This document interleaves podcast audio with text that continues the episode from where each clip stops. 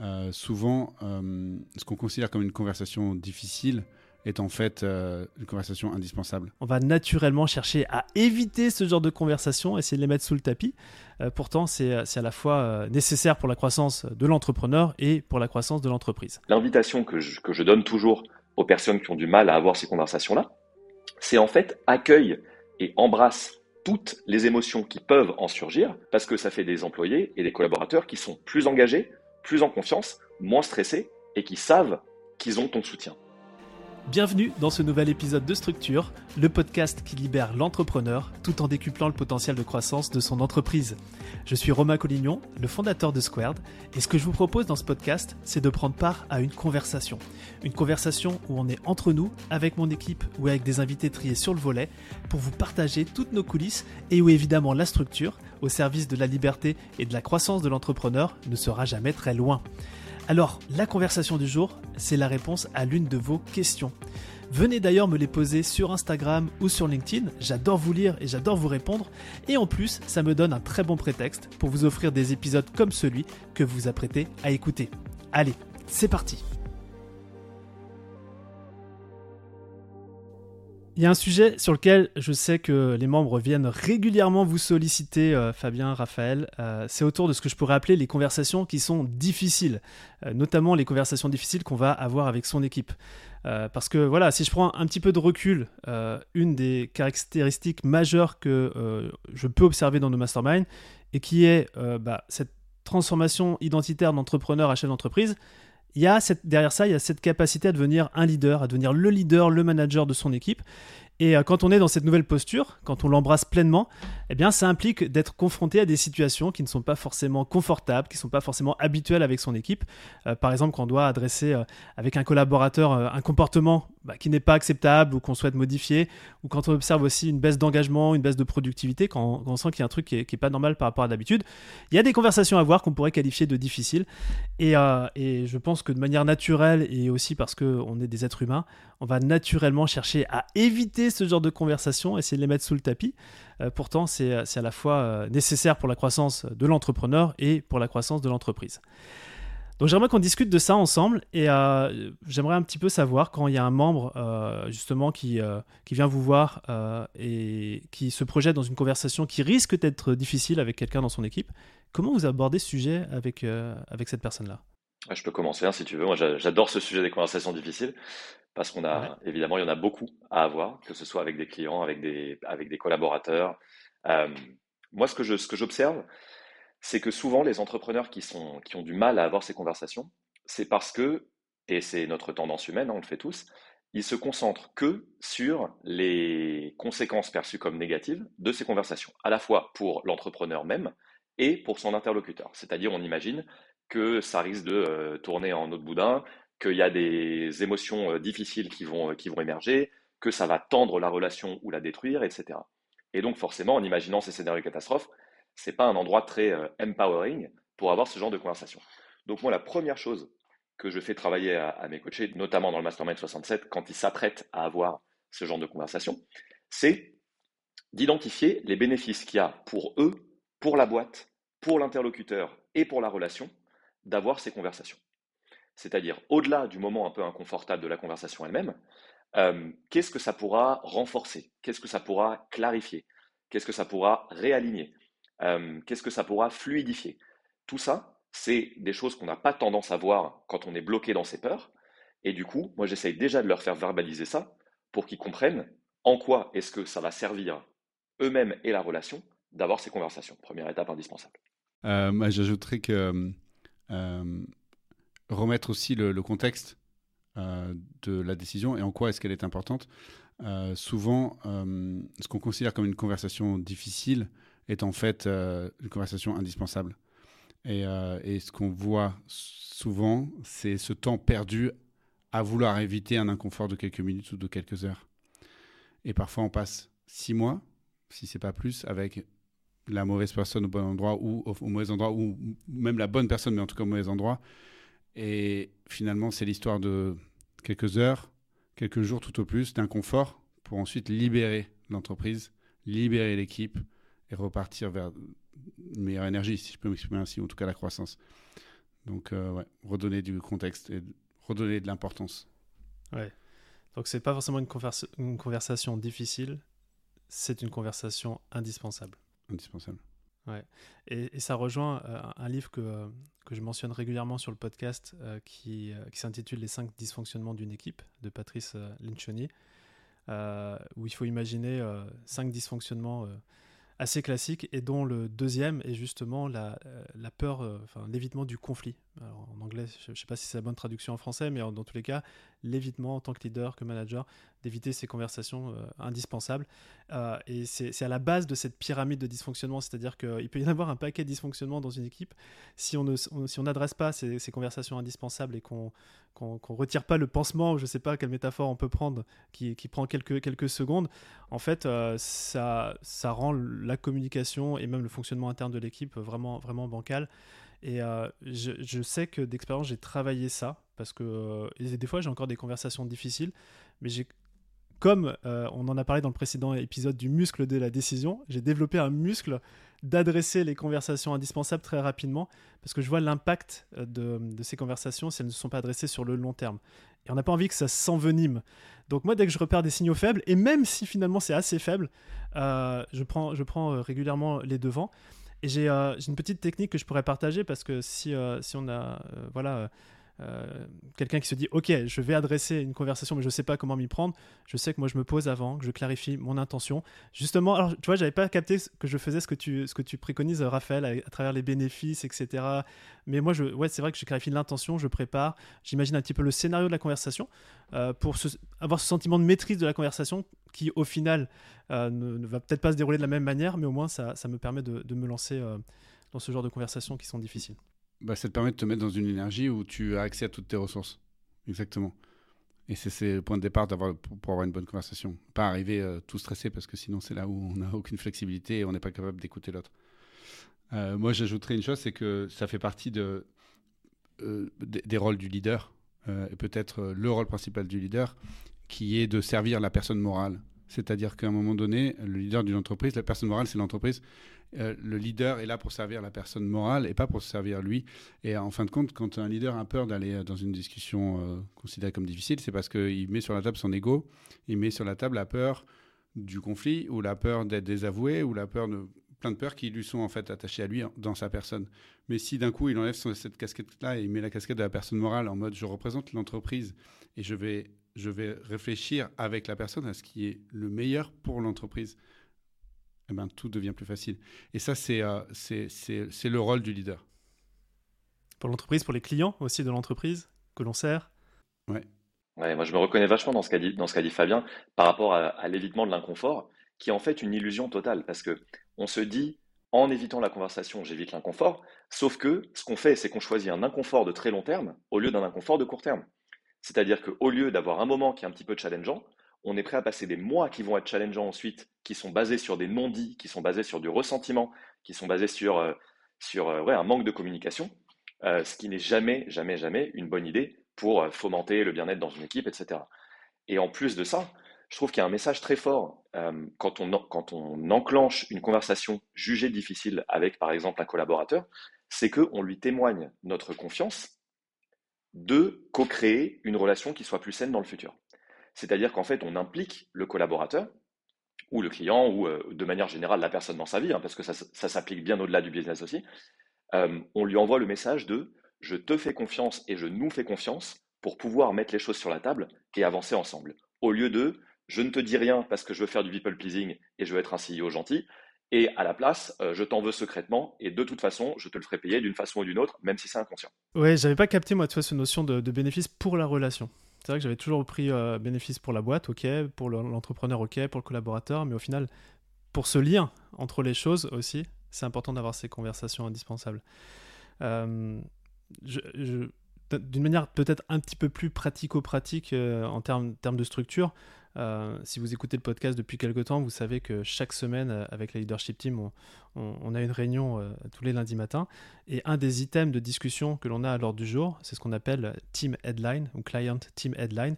Et en fait, dès qu'il y a un sujet sur les équipes, on sent qu'il y a une conversation à avoir. Alors, c'est pas toujours des conversations difficiles ou indispensables.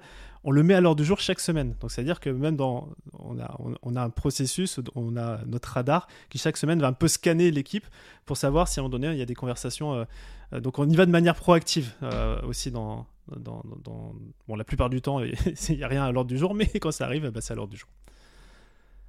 Je ne sais pas si tu as ressenti ça, toi, Romain, qui est du coup forcément CEO de ta, de ta boîte, de Squared.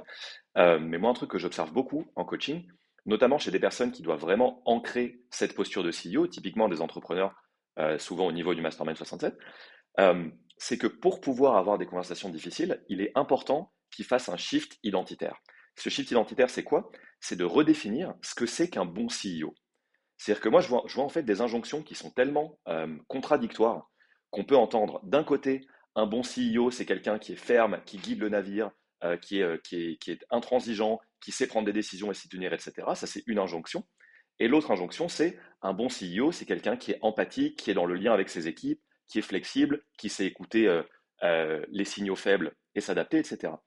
Et ce que je vois parfois avec les entrepreneurs, c'est qu'ils sont un peu le cul entre deux chaises, c'est-à-dire qu'ils ne savent pas trop à quelle injonction faire attention, parce que eux, ils ont ancré la croyance que un bon CEO, c'est quelqu'un qui trois petits points. Et donc ça, ce qui se passe quand ils font ça, c'est que forcément, ils répriment tout ce qui ne fait pas partie de ce modèle-là, et ils s'autorisent pas à l'exprimer, en tout cas pas consciemment, avec leurs équipes. Et donc, ce shift identitaire qui se fait beaucoup en coaching, c'est de les aider à voir qu'un bon CEO, c'est pas juste ça ou juste ça, mais c'est tout en même temps. C'est-à-dire, c'est quelqu'un qui est sympa et qui est ferme. C'est quelqu'un qui est flexible et qui euh, est intransigeant. C'est quelqu'un qui parfois est méchant et est gentil. Tu vois, toutes ces choses-là en même temps, pour les aider en fait à accepter toutes les parts d'eux-mêmes en tant qu'être humain et en tant que CEO, parce que c'est ça qui permet d'avoir des conversations euh, jugées difficiles. Si tu réprimes une part de toi que tu devras exprimer dans une conversation comme ça, il y a, un clash. C'est-à-dire ton conscient te dit je dois le faire et ton inconscient te dit surtout ne le fais pas, tu es en danger et tu risques d'être perçu comme trois petits points. Ouais, d'identité, on, pourrait en faire des, des, épisodes sur, sur, le sujet. Euh, toi, de ton côté, euh, Fabien, quand il y a ce genre de conversation, tu, euh, perçois ça comment, comment ça se passe avec des membres avec qui tu as pu travailler? Euh, je peux te donner un exemple. C'était euh, il n'y a pas si longtemps. Euh, c'était Thomas. Thomas qui, à un moment donné, ben, a pris la décision de se séparer d'un membre de son équipe. Et donc, on est typiquement dans le, genre de conversation qu'on n'a pas trop envie d'avoir. Donc, c'est un CDI, hein, c'est une personne qui est en CDI depuis un certain temps. Et bah, en fait, ce qui s'est passé, donc euh, moi je l'ai accompagné dans la préparation. Euh, donc il y a eu les deux grandes étapes dont on a parlé plus tout à l'heure, c'était la préparation d'un côté et ensuite la conversation en tant que telle.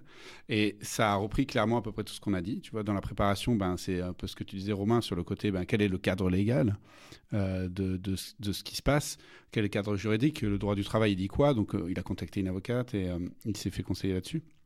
Et après il y avait quelle est l'intention pour moi en tant que leader, quelle intention pour l'entreprise et euh, est, euh, comment je peux prévoir autant que possible ce qui va se passer. Voilà, pour moi, pour l'employé, euh, pour la relation. quel va être l'intérêt pour le, pour le salarié? Et là, on arrive sur une notion de change management, c'est-à-dire qu'à un moment donné, la première question que se pose une personne quand tu lui proposes un changement, c'est What's in it for me? Qu'est-ce qui va se passer?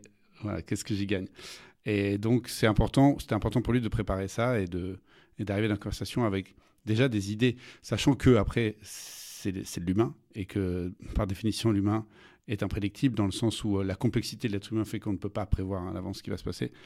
Et donc, euh, donc la posture, en tout cas, qu'il a décidé de, prendre pour le moment où il a démarré euh, la conversation, après s'être bien préparé, c'était une posture d'écoute, une posture de, de laisser venir. Et on en revient, tiens, je, vais amener un, concept euh, un peu perché parce que tu, nous, as, tu nous tends la, tu nous tends la perche. Vous avez le droit. Moi, je, je, garde le cadre et puis vous, arrivez avec euh, ces angles-là. Donc j'abonde, j'abonde sur ce que tu disais, Raphaël. Tu vois, sur ce côté, embrasser toutes les, toutes les parts de notre euh, humanité. Donc on pourrait parler de yin et yang. Et donc tu as yang, tu sais, voilà, le côté leader qui tranche, et puis tu as yin, leader aussi, qui accueille. Et donc là, c'est ce qui s'est passé. Il a commencé par la faire parler et puis par gérer ses émotions. Tu vois, s'il y a de la colère qui vient, comment je gère la colère? On a des méthodes face à ça. Et s'il y a des pleurs qui viennent, comment je gère ça, etc. Donc laisser venir et puis remettre, mettre du dialogue en fin de compte, mettre du dialogue et puis et puis dire à la personne, ça fait tant de temps qu'on bosse en équipe, on va continuer de bosser en équipe ensemble dans cette rupture aussi. On va la co-construire. Euh, et, comment on peut sortir ensemble par le haut tous les deux. Donc, euh, bon, je pourrais aller plus loin dans les détails, mais voilà, dans, les grandes lignes, euh, c'était ça. Et puis après, il y avait de la pédagogie, du coup, avec cette personne, et du, forme de coaching, entre quel est Enfin, voilà, travailler en équipe, quoi, jusqu'au bout.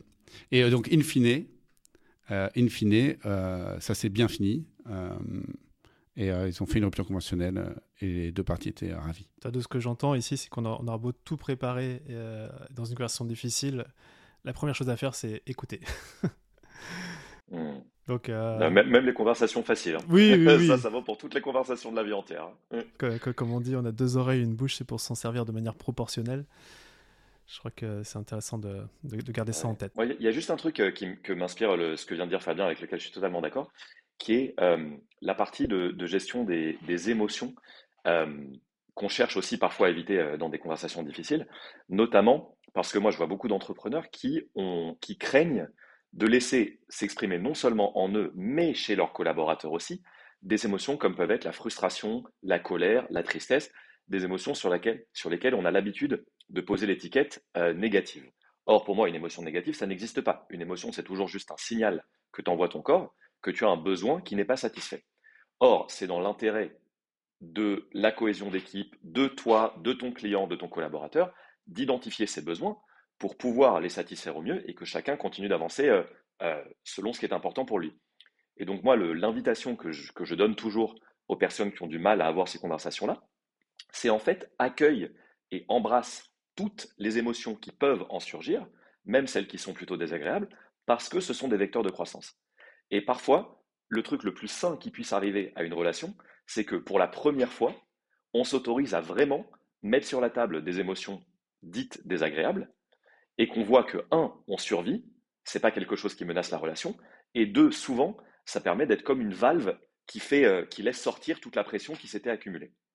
Et donc, je pense que c'est dans ces conversations-là que peuvent sortir les trucs les plus, les plus utiles pour la suite. Et donc, dans cette optique-là, il est vraiment important de se concentrer, quand on a une conversation comme ça, sur qu'est-ce qu'on peut contrôler et qu'est-ce qu'on ne peut pas. Typiquement, voilà, le nombre de personnes que j'ai en coaching, que je vois obsédées avec comment est-ce que cette personne va réagir, qu'est-ce que ça va provoquer chez lui, etc. Et essayer de, de maîtriser les réactions des autres, alors que c'est complètement vain et c'est une perte de temps, au lieu de se concentrer sur ce qu'ils peuvent maîtriser, à savoir, moi, entrepreneur, avec quelle intention je vais dans cette conversation, qu'est-ce que je mets en avant, qu'est-ce que j'exprime à la première personne comme besoin non assouvi, et dans quelle posture je me mets pour accueillir ce qui vient, que ce qui vient soit agréable ou désagréable. Tu as dit les émotions vecteurs de croissance. Moi, ça, me parle parce que je, pense que je fais partie de ces chefs d'entreprise qui n'a pas envie de générer de l'émotion négative. Euh, je pense que j'ai un travail à faire hein, avec vous, les gars.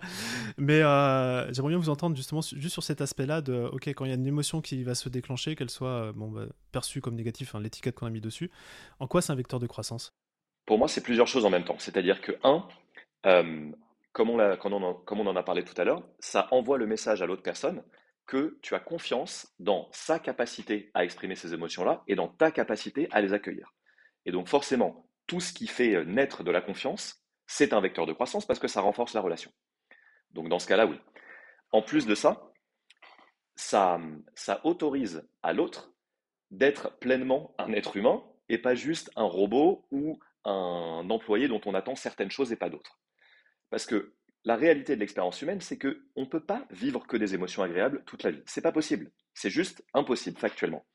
Et donc le fait de donner un espace safe où la personne peut exprimer ces émotions-là et où toi, en tant que CEO, tu lui envoies le message que c'est OK, bah c'est un, vecteur de croissance non seulement de ton interlocuteur, en lui permettant, de, encore une fois, d'avoir une soupape et d'exprimer ces émotions-là tout en se sentant safe, chose qui pourra ensuite décliner dans les autres domaines de sa vie et dans ses autres relations aussi. Donc tu fais croître ton collaborateur. Et en plus de croissance pour la boîte, parce que ça fait des employés et des collaborateurs qui sont plus engagés, plus en confiance, moins stressés et qui savent qu'ils ont ton soutien. Et donc ça, ben, ça, a un résultat direct sur la cohésion du groupe et du coup les résultats de la personne. Très clair. Moi, j'ai noté confiance. Et si je reviens à mon petit bouquin des 5, dysfonctionnements d'une équipe, bah, la base, c'est la confiance. Donc, euh, générer l'émotion génère de la confiance. Eh bien, écoutez, pour un sujet de, conversation difficile, ou pour reprendre ce que tu as dit, Fabien, de conversation indispensable, je pense qu'on a eu une bonne conversation sur le sujet. Euh, et avec à la fois des choses euh, de, la prise de hauteur euh, pour, pour, pour, les entrepreneurs et puis aussi de, l'applicable. Donc ça, c'est vraiment très agréable. Euh, avant, de nous, avant de nous quitter sur, sur cet épisode, j'ai une annonce à vous faire. On va réouvrir là prochainement les candidatures pour nos Mastermind 67 et Mastermind 78. Et, et pour cette occasion, parce que c'est toujours une grande fête, on organise début décembre deux dîners, deux dîners exceptionnels qui, où il y aura la présence bah, de nos membres, d'invités de marque. et aussi ce, ce dîner, il est ouvert et c'est pour ça que je vous en parle sur le podcast, à tous ceux et celles qui envisagent un jour de nous rejoindre.